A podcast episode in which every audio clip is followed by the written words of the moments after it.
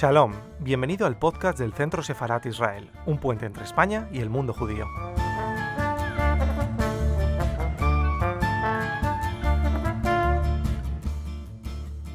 Buenas tardes, bienvenidos al canal de YouTube del Centro Sefarat Israel. Hoy nos convoca una ocasión muy especial en esta tarde veraniega con dos grandes amigos de, este centro, del Centro Sefarat Israel, sobre todo dos personas que llevan muchísimos años en lo que es el estudio de Sefarad, el estudio de la cultura judía, el estudio de los judíos españoles, de su lengua, y la verdad es que son amigos y compañeros de viaje. Insisto, llevan muchísimo más tiempo que nosotros en esto.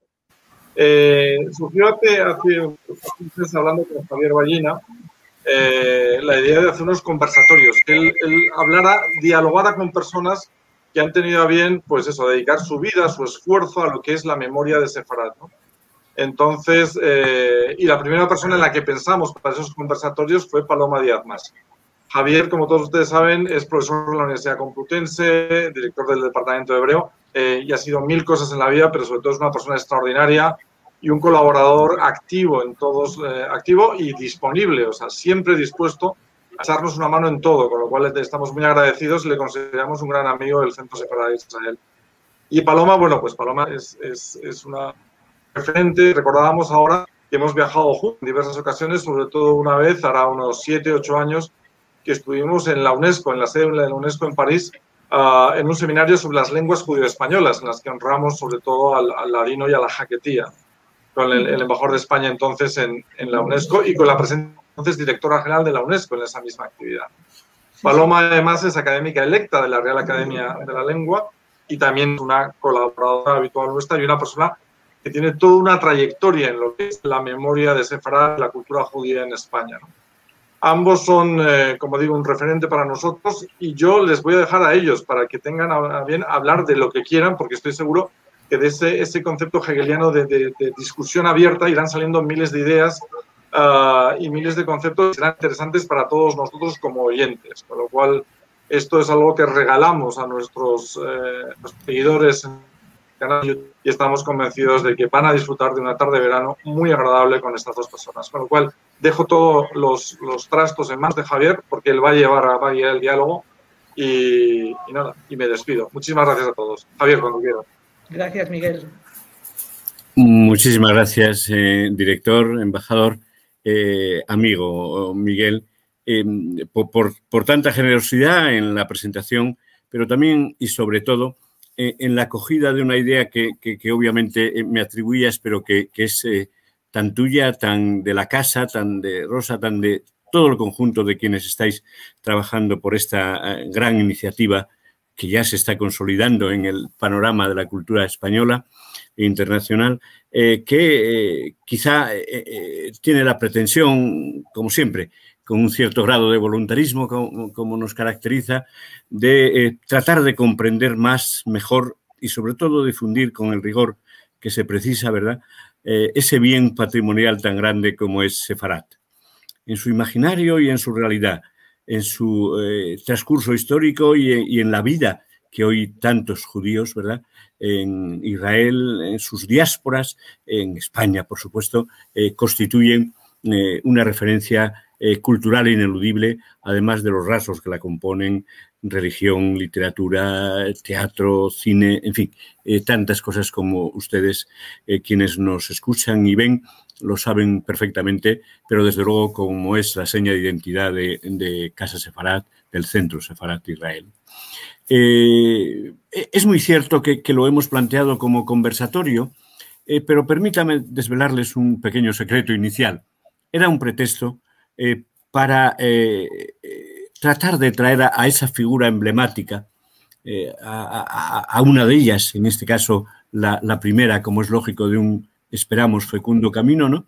Que expresara como, como, nadie, como su propia calidad del trabajo y vidas llevadas a cabo, esa entrega a, nuestro objetivo común. ¿no?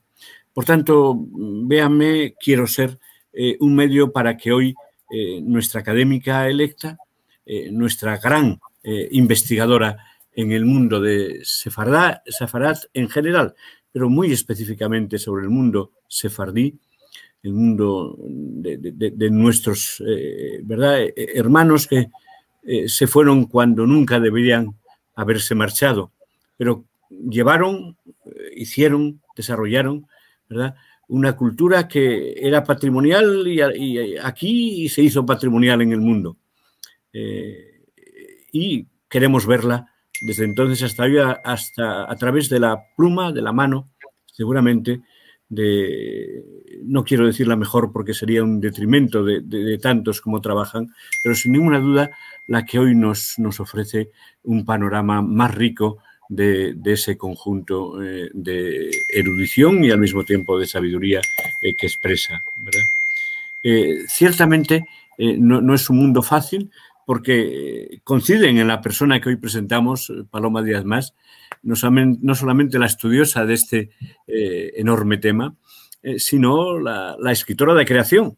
Y sin duda ninguna, las dos facetas debemos admirar cuando de la cultura se trata. Pero en, la, en, esta casa, en este mundo, en este compromiso vital, ¿verdad? daremos seguramente la prioridad necesaria a lo primero pero con igual énfasis y afecto y admiración a una obra que hoy está traducida, al menos que yo sepa, a seis, siete de los grandes idiomas eh, de nuestro occidente y no tan occidente, eh, y que sin duda es una referencia intelectual de primer orden. Bueno, eh, si les parece, empezamos con una primera mm, palabra, si Paloma te dejas en, lo que por otra parte caracteriza tu eh, sencillez y humildad y sé que no, no te gusta, pero eh, quizá lo podemos hacer al hilo, ¿verdad?, de, la construcción de, de, a donde queremos llegar, ¿no? Y, quizá eh, se refiera un poquito a tu biografía, ¿no? Que si me permites agrupo de dos maneras por si te parece oportuno desarrollarlas, como es lógico, con tu absoluta libertad. Decía antes lo del pretexto, porque en realidad debería ser una conferencia tuya eh, bien hilada y ordenada como las que acostumbras, pero puede ser que para nuestros lectores, nuestros oyentes, nuestros televidentes, ¿verdad? Les, sea no solamente más ameno y grato, sino al mismo tiempo eh, les llegue más al alma esa figura eh, humana e intelectual que representas por fortuna de una manera igual y brillante. ¿no? Bueno, esta jovencita, cuando voy a hablar de, ella un momentito para eh, eh, que inicie ella su propia palabra de autoridad, ¿verdad? Nació, hay que decir el año, pero, pero fíjense ustedes qué bien está, ¿verdad? En 1954, es decir, es una joven académica eh, y por tanto desde ahí viene una larga vida de, creación y de dedicación intelectual y científica, ¿verdad? Eh, bueno, aprovechaba ese primer momento para recordar que a los 19, 19 años, a los, cuando tenía solo 19 años, ya publicaba su primer libro de creación eh, ¿verdad? Eh, literaria, que se titulaba, perdónenme que lo recuerde por cuanto simbólicamente significa, ¿no? un libro de microrelatos, hoy, ¿verdad? Ese género o subgénero tan, tan, tan lleno de, de atractivo para tanta gente social y culturalmente, ¿verdad? y que lo llamó biografías de genios, traidores, sabios y suicidas, según antiguos documentos. Vean ustedes eh, esos 19 años convertidos eh, en tanta pasión y al mismo tiempo atractivo cultural, ¿verdad? Hoy lo encuentran ustedes seguramente con el nombre eh, mejor eh, resumido de Ilustres Desconocidos, que es el que pueden adquirir ustedes en las librerías. La segunda parte de la biografía, y por eso la, introduzco simplemente para que ella eh, la hilvane como, como, como guste, ¿no? nos hablan de esa chica mm, que comienza una doble carrera. Hoy sería tan moderna, si me lo permiten, ¿verdad? Como tantos chicos y chicas que hacen dos titulaciones a la vez mm, para expresar seguramente dos grandes vocaciones que anidan en su deseo, en su ilusión eh, de jóvenes que se entregan al arte y las humanidades como tantos hacen. Eh, y la segunda parte, ¿verdad?, culminaría tras esas carreras, ¿verdad?, en su tesis doctoral del 81, que se interesó por un tema que parece, eh, claro, lógicamente como todo tema fuerte académico, temas y tópicos en la poesía luctuosa sefardí, un tema de alta especialización como lo era, pero que demostraba ya esa vocación eh, inicial eh, de la mano de dos personas tan exigentes, tan, eh, verdad, que de tanto mérito y a quien debemos hoy tanto, en el conjunto de la lengua española, el profesor Manuel Albaz, Alvar López, ¿verdad? Eh, catedrático y académico de la RAE, y al gran investigador y llorado Jacob Hassan, buen amigo del Consejo Superior de Investigaciones Científicas, que seguramente Eh, bueno, la tomó de, la mejor mano posible para llevarla a ese mundo que ya amaba, que era el de los estudios sefardíes. Eh, Paloma, disculpa una introducción seguramente más larga de lo conveniente, porque es tuya la palabra más importante. Sí, bueno, ya casi has resumido lo principal de mi vida. Lo primero que tengo que decir es que eh, bueno, estoy encantada. Muchas gracias por darme la oportunidad de algo que, en contra de lo que has dicho, que has dicho que no me gusta, bueno, a los escritores en general y a los académicos también nos gusta mucho hablar de nosotros mismos, así que yo estoy encantada de hacerlo. Y en efecto, bueno, yo estuve, eh, nací en Madrid en 1954. Eh, hay una cosa que siempre me gusta recordar y es que, y que además es una cosa que no solo personal, sino que generacionalmente es importante y es que yo fui la primera persona de mi familia que eh, obtuvo un título universitario. Luego, en mi propia familia, mis hermanos estudiaron también por el empeño de mis padres y sobre todo de mi madre, que se quedó viuda muy joven con tres hijos pequeños y que tuvo el empeño de, darnos carrera. Eso mm, fue muy importante para la gente de mi generación y de las siguientes, porque suponía eh, pues, eh, el acceso a los estudios y a la formación era también una forma de promoción social y en especial para las mujeres. Es decir, cuando en los años 80, yo estudié en los años 70, y cuando en los años 80 empezaron a ampliarse el sistema universitario español y empezaron a abrirse nuevas universidades, resultó que los jóvenes profesores, había toda una cantera de jóvenes profesores que éramos precisamente los hijos de esa clase media que no habíamos podido eh, nuestros antepasados, digamos, éramos, no habían podido estudiar y estábamos ya preparados para estudiar. Y eso supuso también el acceso de muchas mujeres que se encontraban en esa situación de, que habían recibido una formación que sus padres no habían podido recibir y, habían, eh, y pudimos acceder primero como profesoras, como profesoras contratadas, luego ya fuimos haciendo nuestro curso sonorum y tal, para, eh, pudimos acceder a la, enseñanza universitaria y a convertirnos en profesoras, en investigadoras, etc. Estoy hablando en femenino porque es que hay muchas mujeres de esa generación. Entonces, en efecto, yo, bueno, estudié dos carreras, eh, mm, no simultáneas, sino un poco escalonadamente. Yo primero me incliné por filología románica, eh, y luego, cuando estaba haciendo filología románica, empecé periodismo. ¿Por qué esas dos carreras aparentemente? Que además entonces eh, era, se acababan de crear en España las facultades de ciencias de la información. La primera fue la de la Complutense. Antes lo que había era escuelas privadas, eh, una escuela de la Iglesia y otra de, en Navarra. pero luego la primera facultad fue la de la Complutense y me parece que yo soy de la tercera promoción. Entonces, ¿Por qué esas dos carreras tan aparentemente tan dispares? Pues porque yo desde siempre había tenido muy clara desde niña mi vocación por escribir y mi vocación por dedicarme a la palabra, a la escritura, a la literatura. Entonces hubo un momento en que yo estuve con las dos carreras recién terminadas, no sabía muy bien hacia qué lado orientarme, si hacia el lado de la, el ejercicio de la, del, periodismo. Y de hecho hay alguna anécdota curiosa como que llegué a realizar un, reportaje de Nodo en aquel tiempo era el noticiario documental, el noticiario oficial del, franquismo, estábamos ya en las últimas etapas del franquismo, y eh, porque gané un concurso de guiones, y, pero, y hice también algunas colaboraciones en periódicos, pero y la otra vía era la docencia o la investigación. Entonces tuve la suerte de conseguir, bueno, de conocer Curiosamente, el periodismo fue el que me llevó a, los estudios sefardíes. Yo hice, por alguna razón, una compañera mía de, de, estudios en la Facultad de Periodismo y yo teníamos que hacer como trabajo de curso una especie de reportaje y decidimos hacerlo sobre la comunidad judía de Madrid, porque nos parecía una minoría poco conocida y tal.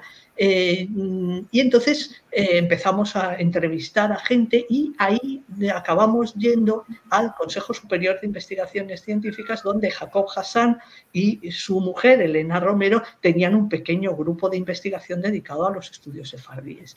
Y a partir de ahí fue cuando empecé a, interesarme por los estudios sefardíes.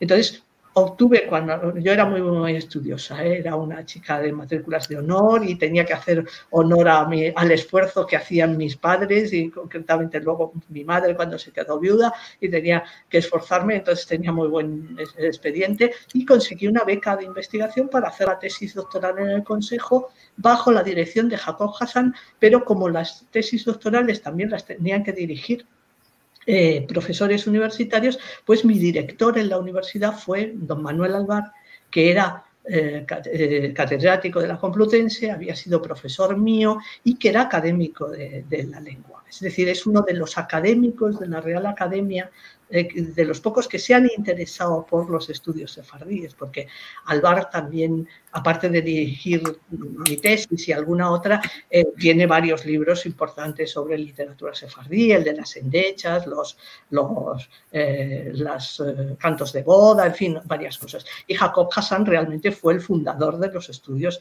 sefardíes en España, así que en eso tuve una suerte enorme, me pude formar en el Consejo con una beca predoctoral que ya que entonces eran de cuatro años de duración y eh, tuve también luego un contrato de proyecto eh, y que eh, y entonces hice esa tesis doctoral sobre ese tema tan, que puede parecer tan específico, temas y tópicos en la poesía luctuosa, pero claro, es que la poesía luctuosa me permitía asomarme a dos tipos de literatura, a la literatura de transmisión oral y a la literatura de transmisión escrita, porque hay tanto poesía luctuosa que son endechas populares cantadas como eh, quinot para la festividad de Tisha B'Av o eh, poemas eh, necrológicos que se publicaron en los periódicos. ¿no?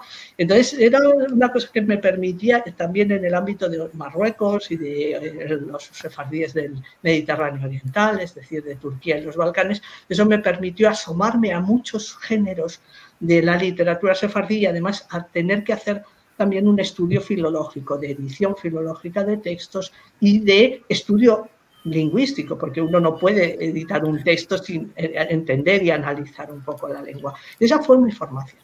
Y luego ya se acabó aquella beca, no tenía demasiadas posibilidades de seguir en el consejo. Estuve un tiempo corto un año o así trabajando como correctora de estilo en una empresa de traductores, lo cual para alguien que tenía una vocación literaria fue una experiencia interesante. Yo ya había publicado un primer libro de lo que hoy llamaríamos microrelatos, que es este que has mencionado, biografías de genios, traidores, sabios y suicidas, etcétera.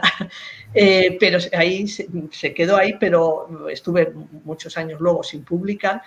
Y luego, después, eh, en ese momento de principios de los años 80, que empezaron a crearse muchas universidades en España, porque el sistema universitario español era muy escaso, había unas cuantas universidades de prestigio, pero eh, fue en esos años 80, primeros 90, cuando se democratizó de alguna manera el acceso a la universidad eh, y multiplicaron las universidades en las distintas eh, comunidades autónomas.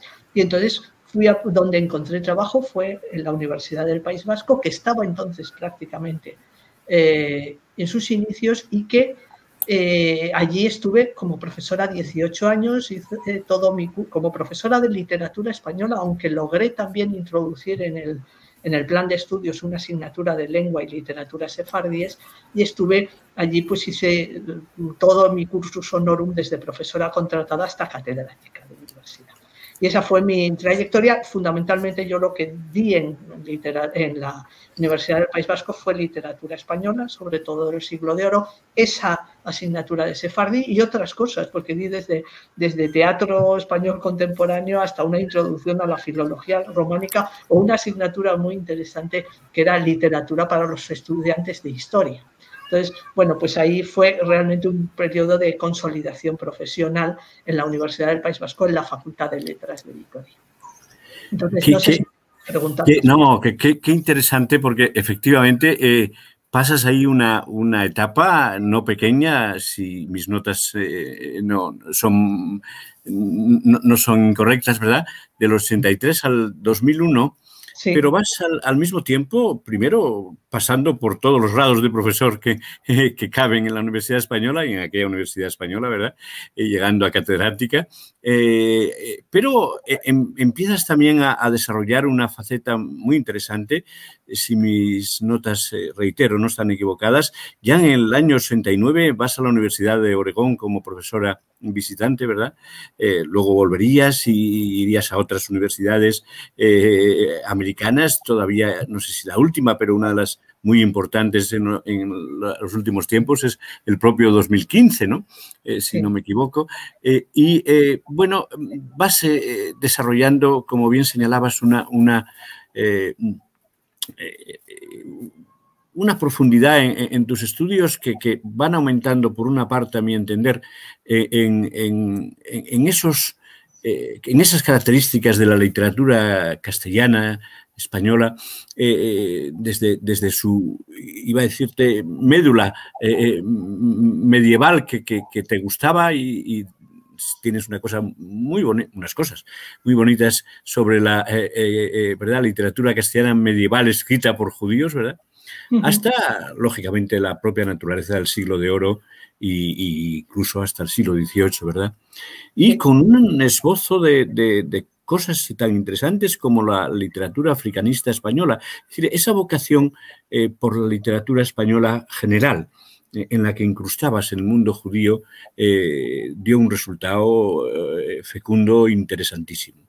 Pero efectivamente iba caminando ya ese, e, e, esa ¿verdad? vocación tan, tan central del mundo sefardí que vas obviamente a desarrollar de una manera enorme eh, a partir de tu eh, cambio, de, esa eh, vida de un nuevo y fecundo giro, ¿verdad? que das en el 2001 cuando te instalas en el Consejo de Investigaciones Científicas en Madrid, dejando seguramente con alguna pena aquella Vitoria que, como tú bien señalabas, estaba creciendo en, grandes retos de lo que es una ciudad tan, tan atractiva por tantas razones. y te instalas en el Consejo recorres ahí también todo ese recorrido que, lleva de ser investigadora hasta esa profesora de investigación eh, que culminas en el 2007 y junto a ello una serie de, programas tan importantes eh, como aquel que, titulaste Los sefardíes ante sí mismos y sus relaciones con España, que recuerdo, fíjate, eh, en esos momentos, que era verdaderamente innovador, porque en contra de lo que a veces parecía, a mi entender, y corrígeme tú que eres la, autoritas, ¿no?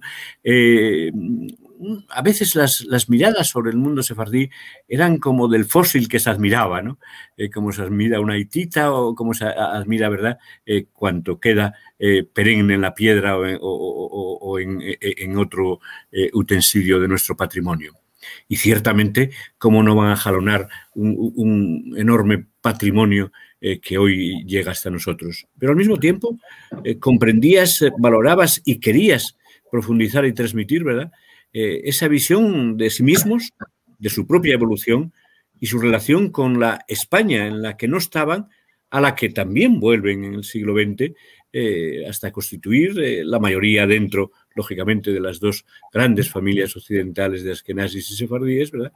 y, lógicamente, el propio desarrollo del siglo XX eh, con el trauma tan terrible del holocausto, ¿verdad? Pero también con el desarrollo de la investigación y con ese claro oscuro de la propia evolución de la lengua, pero sí de la fecundidad de muchos estudios en Israel, en la diáspora y en algunas eh, universidades importantísimas, y quizá con la pequeña todavía insatisfacción de que sea más en nuestra propia España. Háblanos un poco de, eh, si te parece, y cuanto extenso quieras, porque estamos en el tema más central que seguramente a todos nuestros oyentes importa e interesa de ese mundo Sí, bueno, yo lo que, en primer lugar, eh, yo nunca dejé de investigar sobre la cultura sefardí, sobre la literatura, mm, eh, mucho sobre literatura de transmisión oral, sobre romancero, también literatura aljamiada, etcétera, también cuando estaba en la Universidad del País Vasco, y de hecho en la Universidad del País Vasco también dirigí una tesis doctoral sobre temas sefardí, etcétera.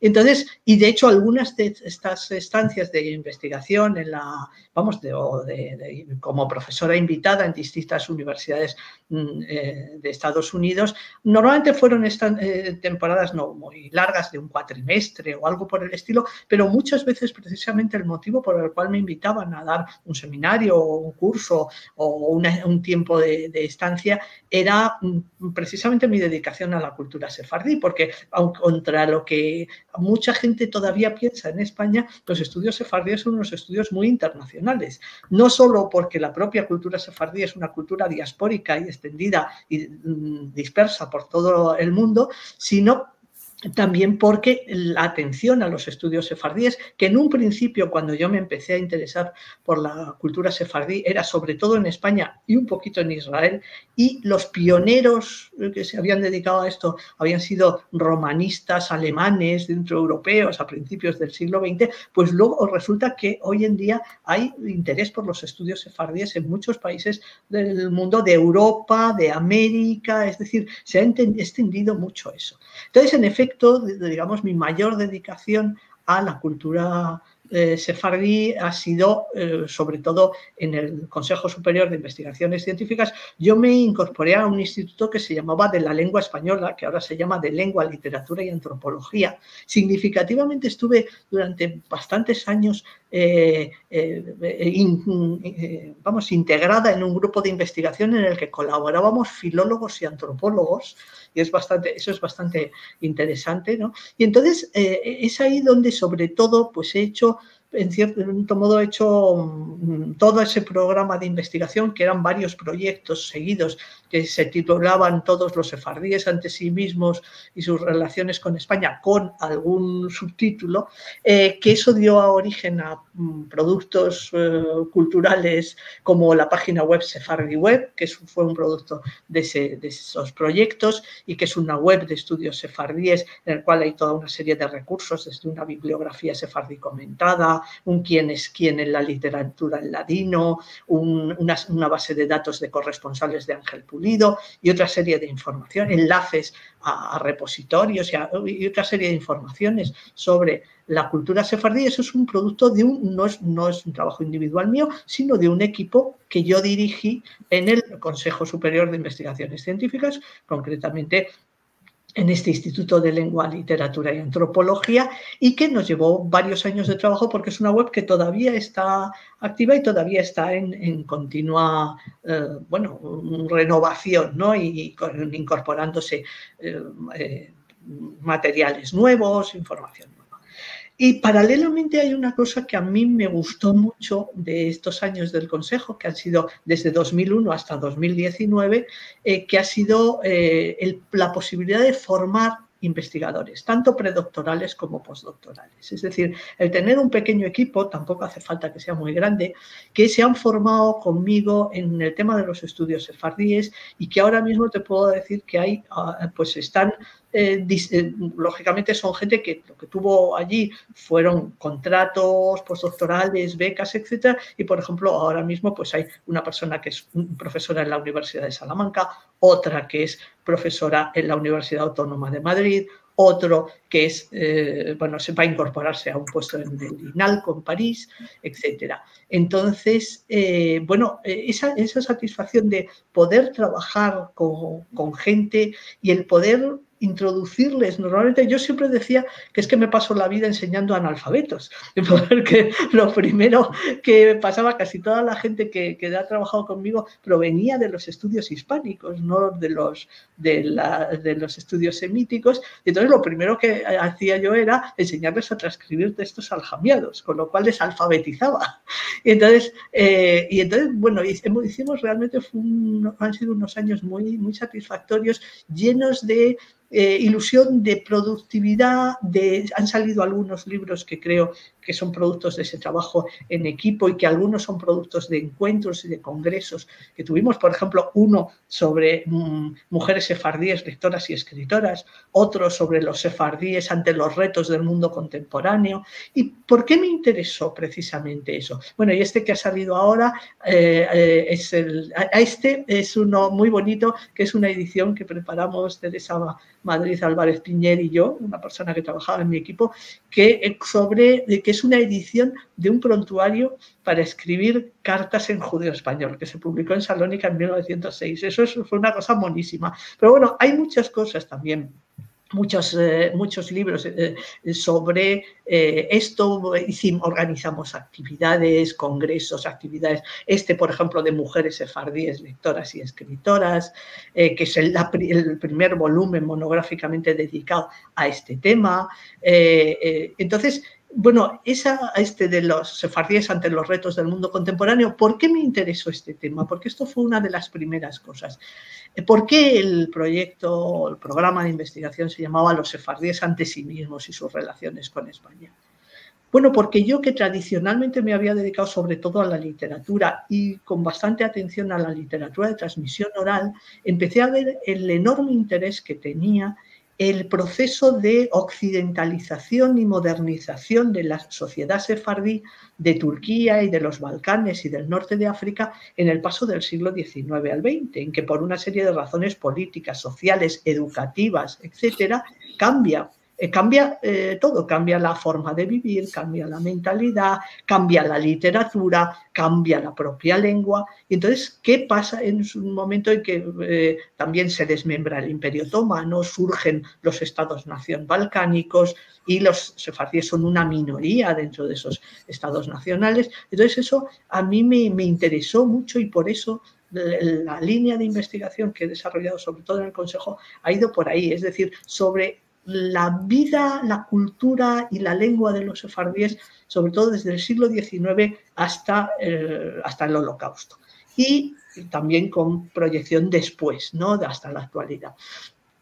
Y entonces, eh, realmente eso es un tema que te lleva inmediatamente a las relaciones entre los sefardíes y España, porque es precisamente en ese momento del paso del siglo XIX al XX en que las, mm, las élites culturales sefardíes miran hacia Occidente, hacia la cultura europea occidental, y es que resulta que uno de los países eh, eh, europeos occidentales es su país de origen, es España. Y entonces empieza a haber eh, relaciones, sobre todo individuos que muchas veces son editores de periódicos, intelectuales sefardíes, que empiezan a establecer relaciones, sobre todo con periódicos, con intelectuales, a veces con políticos, españoles. un elemento fundamental ahí es la campaña del senador Ángel Pulido eh, a principios del siglo XX eh, sobre, eh, para bueno,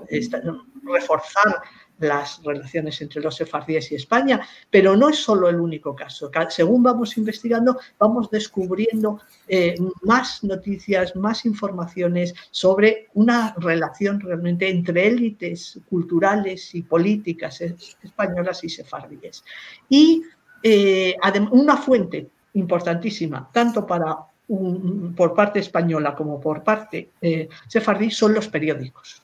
La prensa periódica en la prensa periódica española no aparecen muchas informaciones, pero si se saben buscar, pues aparecen informaciones, noticias que nos permiten ver cuál es la actitud y la mentalidad de los españoles con respecto a esos recién descubiertos sefardíes o recién redescubiertos. Y luego también está la prensa periódica sefardí, sobre todo que se publicó en Aljamía, es decir, en judeo español, con letras latinas, eh, con letras eh, hebreas, hasta años 30 y luego empieza a haber prensa en caracteres latinos, aunque en menor cantidad, y ahí hay, es una mina, eso es una cosa absolutamente inacabable, porque hay muchísima, muchísima información sobre todo tipo de cosas.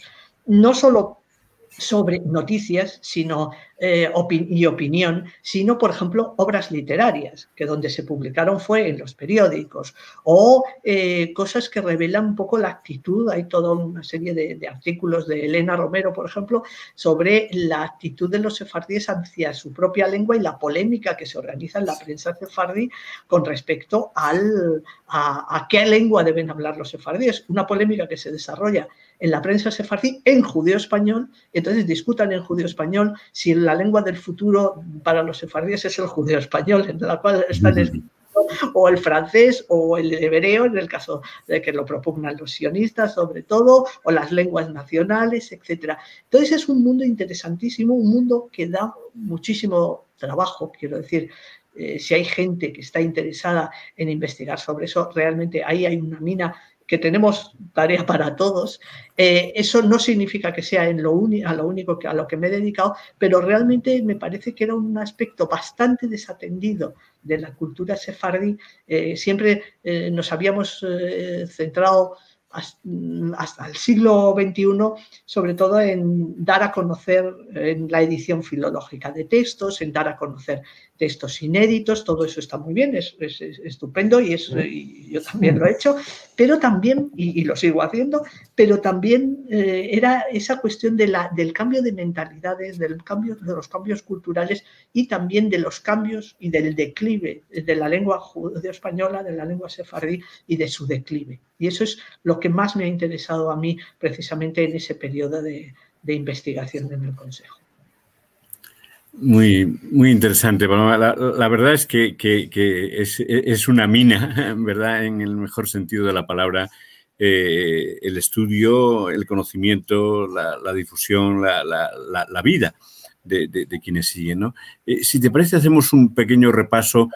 Eh, no, puedo hacerlo, lógicamente, de, un, un, trabajo tan inmenso como significa la cantidad de artículos, capítulos, en fin, pero quizá podemos detenernos en, alguno de los libros eh, eh, en la medida en la que recogen eh, con toda seguridad los aspectos fundamentales de lo que nos querías transmitir. antes comentaste las mujeres, quizá podemos ordenar un poquito algunas cosas, ¿no? Si quieres, la, tradición primero con, con, con esos ¿verdad? recuerdos tan importantes en tu investigación como puede ser la, antes lo señalabas, la poesía oral, pero también el propio romancero sefardí de Marruecos, eh, por supuesto algunos personajes que, que, que, lo jalonan, ¿no? Eh, y mm, ese libro tan, tan, tan interesante, eh, quizá también seguido de, otra reflexión que completas, fronteras e interculturalidad entre los sefardíes occidentales, ¿verdad? para llegar luego a, esa especie de, de identidad eh, sobre la que también reflexionabas. ¿no? Es decir, eh, ese hilo histórico que va, como antes señalabas, de, la, eh, digamos, literatura, si me, se me permite la expresión un tanto poco rigurosa, ¿verdad?, tradicional a lo que, como bien señalabas, en el 19 eclosiona en, en, tanta cultura. Y al hilo de eso me gustaría preguntarte hasta qué punto esa influencia francesa, española, que lógicamente eh, caracteriza la propia identidad y, por supuesto, la de cada uno de los eh, países que acogían a, esas comunidades, eh, Turquía, Grecia, los Balcanes, etcétera, y por supuesto el norte de África, Marruecos, etcétera, iban imprimiendo una especie de, riqueza, de fecundidad patrimonial tan, tan apasionante. Bueno, es que tópicamente cuando se habla de los sefardíes tendemos o hemos tendido, yo creo que es una postura que ya se va corrigiendo, eh, a verlos como un bloque, como si los sefardíes fueran una cosa inmutable a lo largo del tiempo y a lo largo y a, lo ancho de la geografía. Entonces, yo creo que cada vez tenemos más claro no solo que hay una evolución de la eh, cultura sefardí, de la lengua, de la literatura a lo largo de la historia, ¿no? sino también que la situación de los sefardíes en los distintos lugares donde había comunidades tradicionales, es decir, comunidades mm, creadas tras la expulsión es muy distinta. Es decir, no es lo mismo los sefardíes de los llamados sefardíes occidentales, que son los países, los de los países occidentales, los de los Países Bajos, los del sur de Francia, la comunidad de Londres, que eso es una cosa, porque son fundamentalmente conversos hispano-portugueses que se eh, normalmente con motivo de instalarse por razones de negocios en esos países, pues acaban formando comunidades eh, judías que realmente casi ellos las inventan, inventan su judeidad, porque no han tenido una formación judía, son descendientes de conversos de segunda, de tercera generación. Eh, otra cosa muy distinta son las comunidades de Turquía y los Balcanes, que es parte del Imperio Otomano y que ya desde los años 80 mm, del siglo XIX ese Imperio Otomano se empieza a desmembrar, se empiezan a independizar países y entonces la evolución de los, de los países y de las minorías en cada uno de esos países, entre ellos de la minoría sefardí, es distinta, ¿no? Y luego está el caso del norte de África, luego las influencias de, países occidentales, por ejemplo, la influencia enorme que, tuvo, que tuvieron las escuelas de la Alianza Israelita Universal, una, institución cultural eh, francesa orientada hacia la formación de los judíos que llegó a fundar pues me parece que fueron 120 y tantas escuelas en toda la zona del Mediterráneo, tanto de Turquía, del Mediterráneo Oriental, de Turquía, de los Balcanes y tal, como del norte de África. Y eso supuso un cambio fundamental para la formación de los sefardíes que accedieron a un tipo de cultura de formación occidental, que supuso también el acceso de las mujeres a la educación pero todo eso en lengua francesa, porque la lengua vehicular de la enseñanza en las escuelas de la Alianza era, era el francés. Entonces, tenemos ahí casos muy interesantes. Vamos, eh, vemos mucho cómo entra la influencia del francés en la propia lengua, pero también de la literatura francesa. Y, por ejemplo, tenemos testimonios de pues, sefardíes que dicen haber leído el Quijote en francés en las escuelas de la Alianza. Luego se ha descubierto hace poco María Sánchez Pérez, una profesora de la Universidad de Salamanca, ha descubierto unas mm, que en un periódico sefardí de, de Estambul se publicaron varios pasajes del Quijote traducidos, vamos a decir, entre comillas, al judeo español, pero lo cierto es que, quiero decir, incluso las grandes obras de la literatura occidental, como el Quijote, le llegan a los sefardíes en francés. Eso supone también un cambio enorme en la literatura, una serie de obras que se traducen, que se adaptan, que se crea una literatura que se llaman los géneros adoptados eh, por imitación de la francesa eh, y de la occidental a través de la francesa. Y luego, por otra parte, es que siempre pervive también una literatura de transmisión oral, que en las últimas décadas de la, de la vigencia de la cultura sefardí del judeo español está sobre todo, sus depositarias son sobre todo las mujeres, que son las que siguen eh, conservando la memoria de los cantos tradicionales, de los romances, de los cuentos, de los refranes, etc. Incluso mujeres de la burguesía sefardí eh, instalada en, distintos países y que llega a, bueno, que de todas formas las mujeres conservan todavía más ese tipo de mm, cultura tradicional que han aprendido de sus madres fundamentalmente. Y luego también está la situación, y que eso es otro elemento, que es la, lo que se llama la, la segunda diáspora, es decir, la emigración económica o a veces por otras razones políticas de sefardíes de sus comunidades tradicionales a terceros países, como en América, en Europa, en América, del norte y del sur, e incluso en África o en Asia.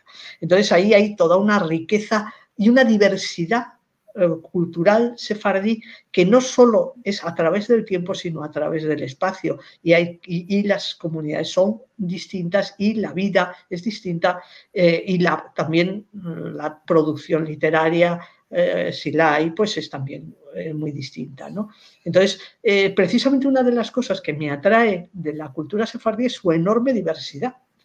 Eh, y, además eh, que eso he comprobado precisamente teniendo gente formándose conmigo, que eso es enormemente pedagógico. Es decir, a alguien que está, por ejemplo, alguien que tiene un contrato postdoctoral o una beca predoctoral y que está trabajando sobre estudios sefardíes, le obligas a asomarse a distintas lenguas, a distintas culturas de distintos países, a, a la historia de países que normalmente no solemos conocer muy bien, como todo en España es bastante poco conocida toda la historia de, todo el Mediterráneo oriental, de los Balcanes y tal, pues eso hay, tienes que, mm, acercarte a eso. Mm, antes mencionabas mi interés ocasional por la literatura africanista española. ¿Cómo llegué allí yo? Es decir, la literatura sobre la colonia española en Marruecos, por ejemplo, es una cosa relativamente poco atendida en los estudios hispánicos.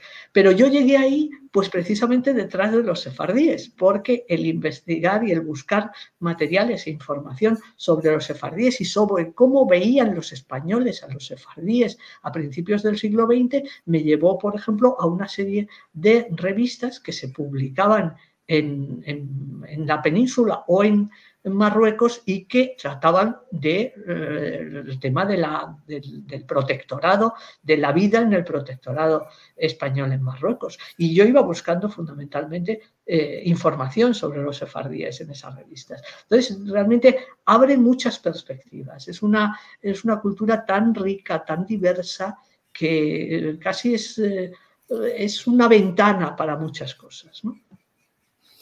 Sin duda, Paloma, eh, eh, según te escuchaba, ¿no? Recordaba, por ejemplo, eh, la eclosión que se está produciendo desde hace 20 años, y tienes razón que además capitaneada por, por grandes escritoras y, mujeres que, están, yo las llamo las, las nietas, ¿no?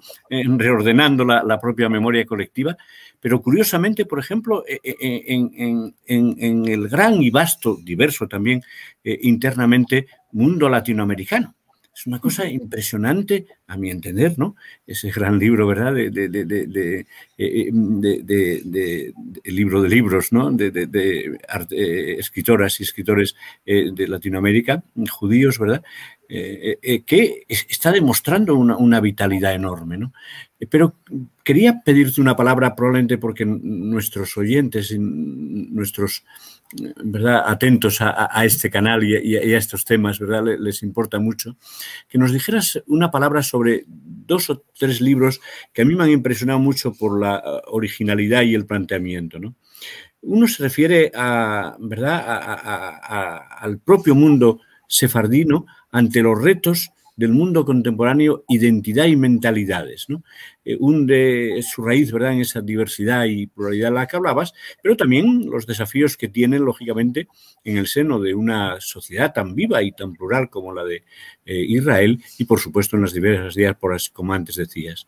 El segundo aspecto que, que me gustaría que glosaras un poco dentro de este poco tiempo que nos va quedando, ese, ese libro tan original que ya planteaste en el 2007 eh, del judaísmo e islam, esas relaciones que, a veces se ven eh, como, ¿verdad?, meramente eh, antagónicas, etcétera, cuando muchas veces, ¿verdad?, están jalonadas en la historia y en la cultura por, lógicamente, afinidades, relaciones, mundo, en definitiva, dialógico, dentro de los eh, evidentes eh, problemas del siglo XX y XXI.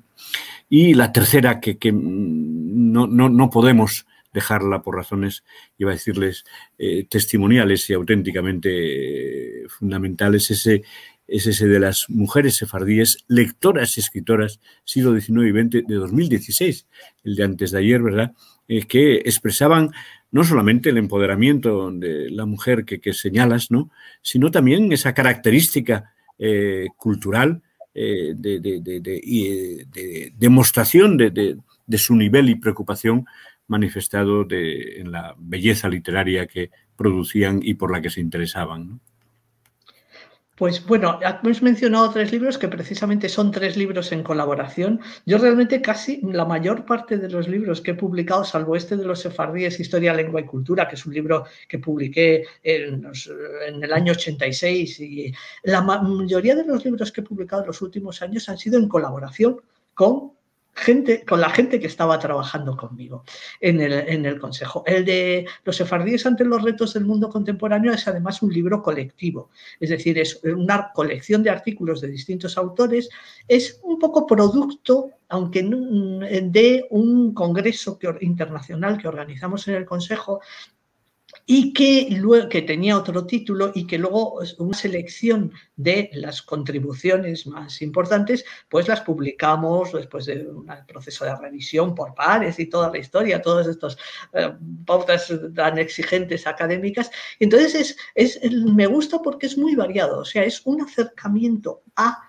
muchos aspectos de la lengua, de la literatura, de la cultura, de las mentalidades, por distintos autores de, me parece que son de ocho o diez países, que van desde, eh, eh, pues, eh, desde Serbia hasta Estados Unidos, pasando por, por España, Israel, Suiza, Alemania, etcétera, que cada uno aporta un estudio sobre un aspecto de la historia y la cultura de los sefardíes en ese paso del siglo XIX al XX, prestando especial atención a ese esfuerzo por adaptarse a la modernidad. Entonces, es un libro en el que realmente hay mucha información sobre aspectos muy diversos y además por especialistas que están trabajando específicamente sobre, eh, sobre esto, sobre esto, sobre cada uno de esos aspectos lingüísticos o literarios. Hay bastantes eh, artículos, por ejemplo, sobre o que utilizas como materiales o que tienen como objeto de estudio la prensa periódica, que era muy importante,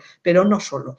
Luego el de mujeres sefardíes, lectoras y escritoras fue una cosa también parecida. Fue un encuentro que organizamos, que hicimos luego, publicamos un libro con una selección de los artículos y que es también un poco lo mismo. Lo que queríamos plantear ahí era cómo las mujeres pasan de no tener voz ni, ni ser casi destinatarias de la literatura, o ser destinatarias indirectas, porque por ejemplo en el siglo XVIII y, principios del XIX se publican libros eh, que de alguna manera tienen, por ejemplo, eh, comentarios rabínicos que tienen mm, comentarios dirigidos a las mujeres, pero con los hombres como mediadores, es decir, son los libros para que el padre de familia lo lea eh, a la familia o lo, transmita a la familia, ¿no? Y parte de las, destinatarias pueden ser mujeres, pero no son lectoras directas. A cómo empiezan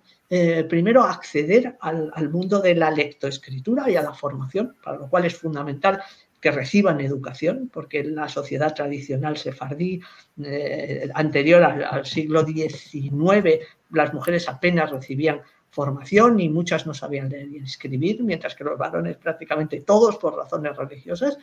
Y eh, luego cómo van accediendo a la cultura, como, primero como lectoras, entonces empiezan a crearse eh, contenidos, libros o contenidos, por ejemplo, en los periódicos dirigidos también a las lectoras y cómo ellas mismas muy tardíamente, ya desde los años 80 del siglo XIX, empiezan a tomar su propia voz y a ser escritoras, ¿no? Y entonces es esa trayectoria eh, un poco que va desde la tradición de las mujeres preservan la tradición oral y hacen uso de ello hasta la eh, modernidad y las mujeres eh, escritoras de, época prácticamente contemporánea, entre ellas también autoras de algo que has mencionado antes, de libros de memorias, en muchas, eh, en, distintos países, en América, en Hispanoamérica, pero también en otros sitios como Turquía, como Israel, como España mismo, pues escriben no tanto sus memorias como muchas veces las memorias de su familia.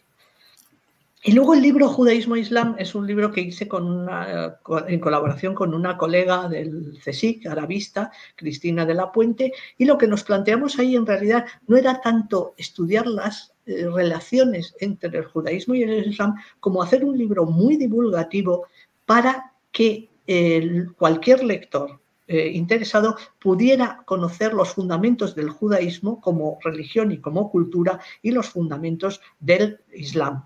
Y ahí hay pues un poco de todo, desde explicación de cómo va el alfabeto eh, eh, judío, eh, de cómo es el alfabeto o de cómo es el calendario, hasta las principales festividades religiosas de una, de una religión y de otra, y una serie de las prescripciones dietéticas, por ejemplo, del judaísmo. Es decir, es un libro fundamentalmente informativo, no es, no es interpretativo, pero es que nos dábamos cuenta de que tanto en el caso del judaísmo como en el caso del islam, eran cosas que estaban muy presentes, por ejemplo, en los medios de comunicación se hablaba de cosas, pero mm, la gente no, mucha gente no sabía a qué se estaba refiriendo. Yo qué sé, se hablaba del Yom Kippur, o de la, pues yo qué sé, la guerra de Yom Kippur, o de que ahora es el Ramadán la gente oía eso o lo leía en los periódicos o lo veía en los medios de comunicación y no sabía realmente a qué se estaban refiriendo. Entonces era fundamentalmente, pues eso, una información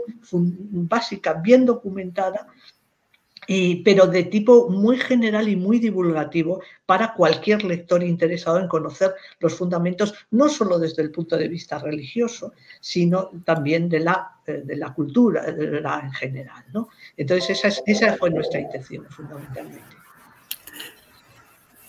De nuevo, eh, nuestra gratitud, Paloma, por, tanta, eh, digamos, sabiduría, pero, pero también por tanta inquietud en transmitirnos, eh, ¿verdad?, esa parte de sensibilidad, novedad, innovación que muchas veces tus palabras nos permiten atisbar en, esta gran historia, ¿verdad? Eh, me, quedan dos cosas y, que, me gustaría que, nos ordenaras en tu respuesta eh, o en tu mm, palabra eh, de la forma que quieras. una responde ya también al propio interés de la gente que nos va mostrando y era inevitable, era tenía que ser así y si te parece, déjala para, para culminar eh, esta intervención porque vamos a dar paso luego al coloquio, pero no antes, eh, desde mi modesta opinión, sin que nos digas una palabra sobre eh, tu, otra pasión, ¿no? la, de escritora, la de, la escritura creativa y sobre todo también de, su enorme variedad, si me lo permites. No, no, me da tiempo a, a leer toda tu obra, ¿no?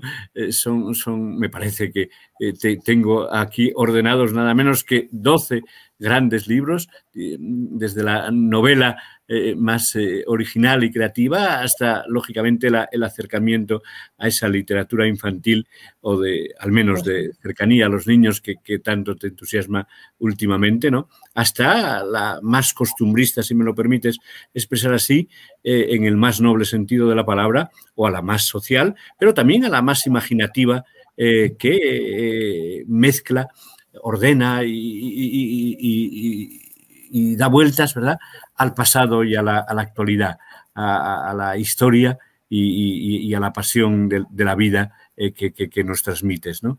Eh, y por supuesto que, eh, se sabe menos, quizá, Paloma, pero que acompaña esa obra de creación estrictamente literaria, ¿verdad? Una reflexión sobre la propia crítica y, razón literaria de escribir que te ha llevado a, algunos artículos verdaderamente hermosos y, apasionantes. ¿no? Dinos si te parece una palabra para culminar con, la última que me están pidiendo, yo te quería pedir, y es cómo ves eh, nuestro mundo sefardí en este momento. No solamente en sus retos y desafíos que nos los has escrito muchas veces, sino también en su propia vida. ¿Qué está sucediendo con, con la lengua?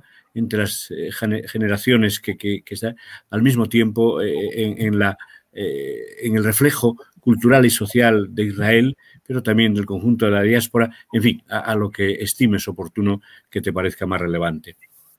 Vale, bueno, muy rápidamente voy a despachar muy rápidamente algo que es muy importante para mí, que es mi labor de, creación literaria. Yo he escrito desde siempre, yo empecé escribiendo cuentos para mis hermanos pequeños o cuentos de pequeña, pues era la típica niña que me presentaba a todos los concursos de redacción y, ganaba mm, premios literarios de revistas infantiles y cosas así.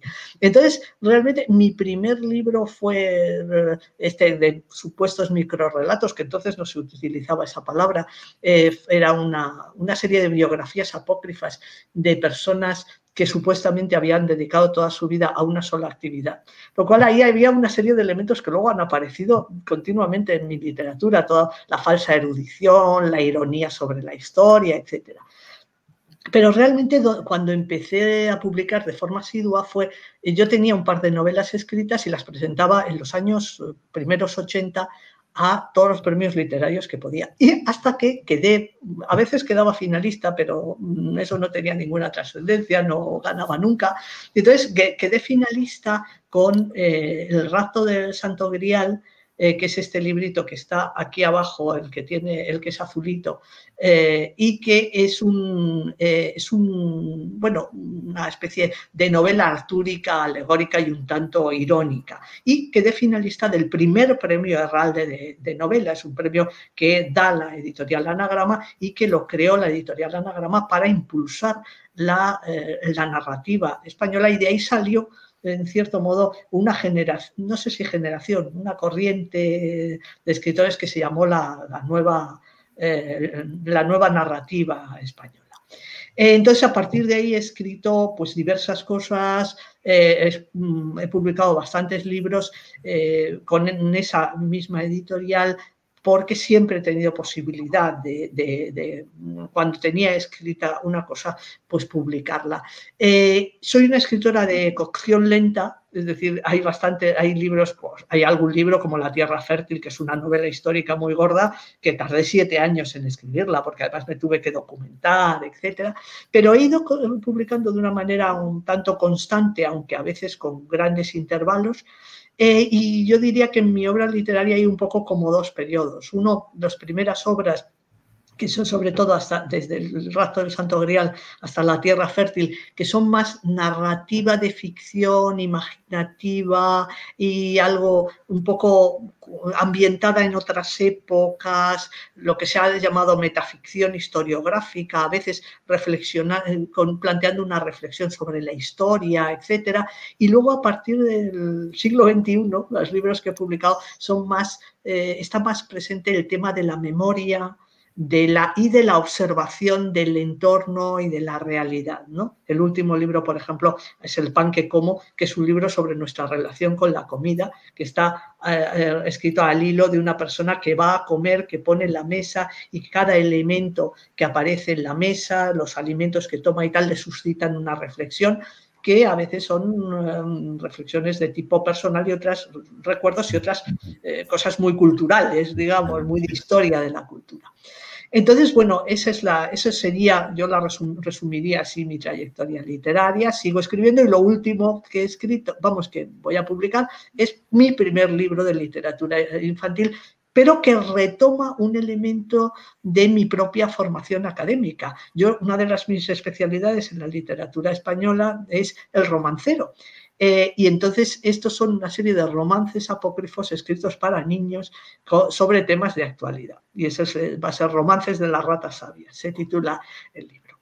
Y luego lo que me preguntabas ya para cerrar sobre el futuro y el presente y la situación actual del, del judeo español y de la cultura sefardí. Bueno, la pregunta es compleja porque la situación es, y la respuesta es compleja porque la situación es compleja. Fundamentalmente lo que hemos visto es que a lo largo del siglo XX y sobre todo la Shoah, pues con la destrucción física prácticamente de, comunidades sefardíes eh, eh, y ruptura de la transmisión de la cultura de una generación a otra, pues las la, la Mm, las comunidades sefardíes ya no están en los sitios donde estaban, lo que eran las comunidades tradicionales de Turquía, de los Balcanes, del norte de África, ya prácticamente o han desaparecido o están muy mermadas, pero hay muchos sefardíes mm, eh, eh, dispersos por el mundo y hay muchas comunidades sefardíes en otros países, unas comunidades que están tratando de recuperar su tradición, su cultura y su historia,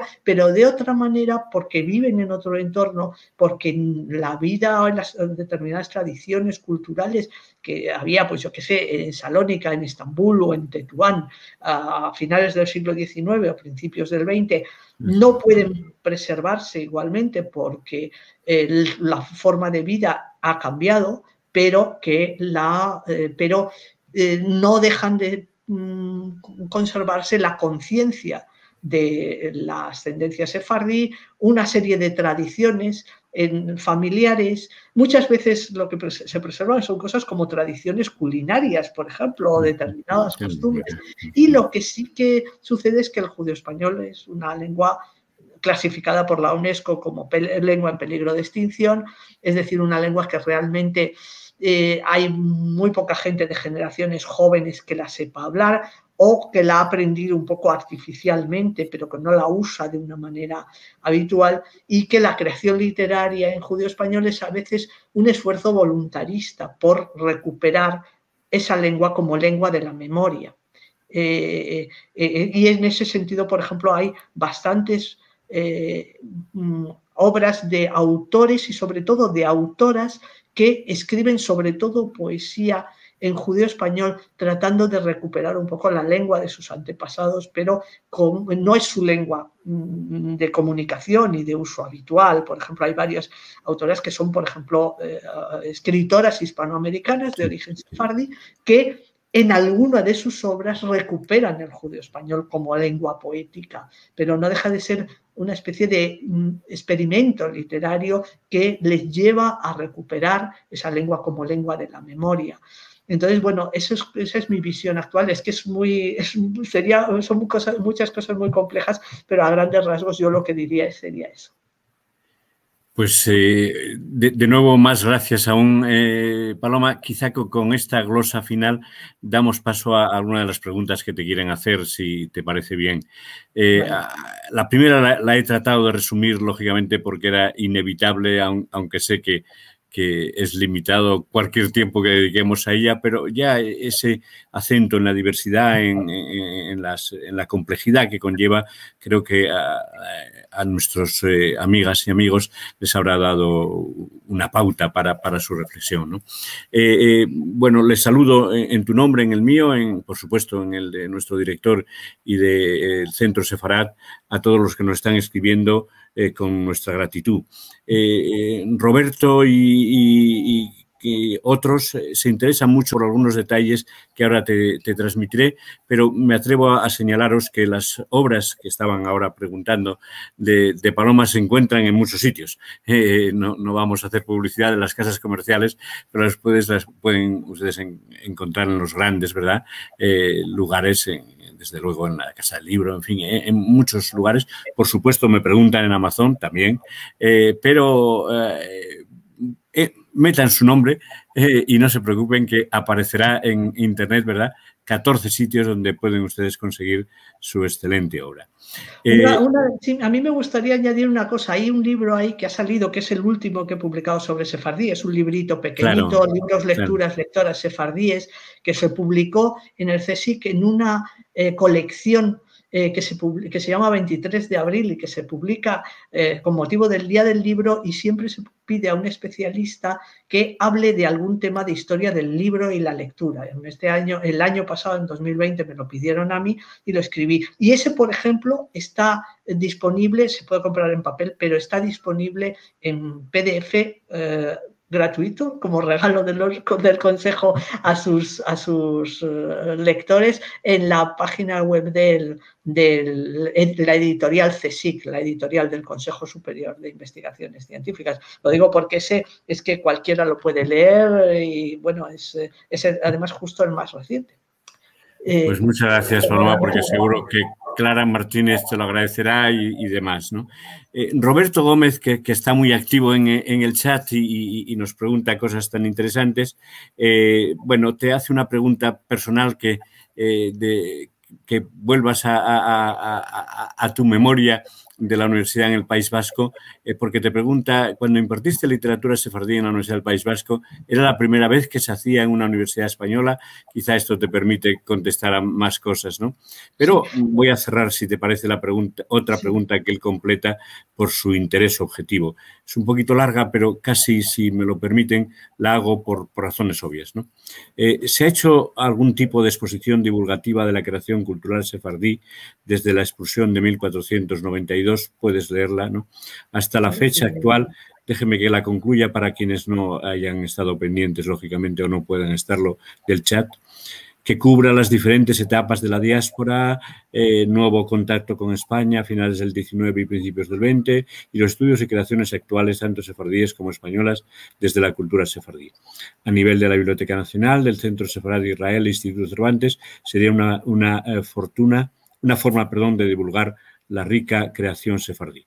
Ya está sucediendo, Roberto, eh, eh, eh, le puedo, digamos, yo mismo tranquilizar sobre cómo esas tres instituciones a las que se refiere están haciendo una gran labor al respecto y claro que hay una tradición importante sobre exposiciones, etcétera, pero quizá quién mejor que, que, que Paloma para valorarlo y en su caso añadir la palabra más relevante. Cuando quieras, Paloma. Sí, bueno, con respecto a si era la primera vez que se daba literatura sefardí en una universidad española, no. Eh, era, vamos a ver, en las universidades españolas normalmente ha habido estudios sefardíes eh, cuando ha habido algún profesor que se, se, ocupaba de ese tema y ha hecho una propuesta que ha sido aceptada y se ha podido integrar en el plan de, de estudios. Entonces, por ejemplo, hubo una serie de años que Jacob Hassan y Elena Romero estuvieron impartiendo unos cursos de sefardí en eh, los años 70 en la Universidad Autónoma de Madrid. En otro momento ha habido cursos en la Universidad de Complutense. Ahora mismo hay cursos de eh, lengua y cultura sefardíes en la Universidad de Granada y en la Universidad del País Vasco los hubo durante unos años precisamente porque estaba yo. Justamente cuando yo me fui en 2001, pues esa asignatura ya se dejó de impartir porque no había ningún profesor especializado en eso, era una asignatura optativa eh, para los alumnos de filología hispánica y eh, luego ya en el siguiente plan de estudios pues ya no, no se incluyó, pero no, se ha, sí que ha habido. Y en cuanto a las exposiciones, sí ha habido bastantes actividades, exposiciones, pues eh, a las que, pues por ejemplo, ejemplo, en el Instituto Cervantes, en Centro Sefarad Israel, en Cilengua, que es el, este organismo dedicado a los estudios de la lengua española en eh, San Millán de la Cogolla, en La Rioja, que mm, eh, de vez en, periódicamente organizan un curso de sefardí y muchas veces va acompañado de una exposición de libros sefardíes. Y nosotros mismos, por ejemplo, en el CSIC, con motivo de un congreso que organizamos, eh, hicimos una exposición de efémeras sefardíes, efémera con PH, eh, que son los impresos efímeros, es decir, los folletitos, calendarios, pues mm, normativas eh, de, pues por ejemplo, de una asociación, informes, etcétera, basándonos en una eh, en los fondos que se conservan en la biblioteca Tomás Navarro Tomás del, Consejo Superior de Investigaciones Científicas. Entonces, eh, a lo mejor todavía esto se puso en algún momento en la web y se podía hacer una visita virtual y a lo mejor si, si escribe, si, si mm, busca en la red efémera sefardíes, efémera escrito con PH, efémera, digamos, como Rafael, pues a lo mejor puede todavía encontrarlo y ver un poco el catálogo de la exposición, un pequeño vídeo que hicimos con los mm, eh, materiales expuestos allí, etcétera. Pero sí, periódicamente se hacen, se hacen materiales, se hacen exposiciones de estas. Bueno, nuestra eh, verdad diligente y le hago, eh, le doy también mi gratitud, que seguro es la misma de Paloma, a Rosa Méndez nos está poniendo algunos de los enlaces que la propia Paloma está diciendo de, voz y espero que los puedan aprovechar nuestros eh, oyentes y, verlo en, si lo quieren ahí como ven ustedes en alguna de las entradas. Eh, pues eh, mi gratitud a, todos y cada uno, mis saludos a, nuestros amigos de México, de Argentina, de Suiza, eh, que han querido expresar la procedencia y con su nombre dar el testimonio para esta hermosa tarde de, verano. Y quizás, salvo que haya alguna pregunta que consideren complementaria, debemos iniciar la, despedida, eh, que siempre cuesta, porque en un tema como este, además de, tan interesante eh, intelectualmente, tan profundamente entrañable, cuesta dejar. Eh, incrementando otra vez más la, gratitud que señalábamos a Paloma, gracias académica, gracias profesora, gracias amiga de esta casa y muchísimo. Eh, esperamos tenerte muchas más veces y, por supuesto, seguiremos con pasión no solamente tu discurso de entrada, sino cada actividad y, palabra que, pongas, que muchas de ellas seguro que tendrán que ver con el mundo que todos estamos apreciando esta tarde. Eh, no sé qué debo dejar seguramente si todavía nos acompaña y, sus eh, muchas ocupaciones le permiten a nuestro director que seguramente dirá la palabra mejor de despedida. Miguel. quizá no, no pueda... Bueno, en, lo que, lo que aparece Miguel, yo quería simplemente aclarar algo que has mencionado de pasada. En efecto, yo fui elegida el 22 de, abril pasado académica de, la Real Academia Española y eh, bueno, todavía soy académica electa, tengo que tomar posesión con un discurso de entrada y entonces seré académica de pleno derecho y quiero por supuesto que el discurso de entrada sea sobre algún tema de cultura sefardí, de literatura sefardí, de lengua sefardí. O sea que, y creo que además va a ser la primera vez que un discurso de entrada de un académico trata sobre, sobre este tema. O sea que simplemente quería pues, añadirlo. Eh, doble gratitud, Paloma, porque eh, no me atreví a preguntarlo. Eh, son de esas cosas que no se pueden o no se deben preguntar demasiado porque está una seguramente, pero nos acabas de dar una primicia y una verdadera, creo yo, e inmensa alegría a quienes, lógicamente, tanto nos interesa, queremos y nos importa pero seguramente a tantos que querrían saberlo, ese discurso que esperamos, iba a decir con inquietud y, con, esperanza e, e, inmensa expectación. Bueno, me parece que voy a despedir yo la, conexión. Nuestro director ha tenido que salir, lógicamente, eh, por sus muchas ocupaciones, eh, pero me está transmitiendo eh, que te da un inmenso abrazo, una enorme agradecimiento eh, que desde luego hago mío en su nombre y en el todo, en el, todas las gentes de Centro de Sefarad que han hecho posible esto y tanto cuanto realizan por la cultura y, las relaciones de España e Israel. Un cordial abrazo y muchísimas gracias, Paloma. Pues muchísimas gracias a vosotros y bueno, hasta el próximo encuentro. Yo encantada de participar y, ha sido muy agradable, pese a que dijiste que no me gusta hablar de mí. Muchas gracias. Muchas gracias a todos. Y me gusta más todavía hablar de, de los sefardíes, su lengua y su literatura. Un placer, hasta siempre. Ah, vale, muchas gracias.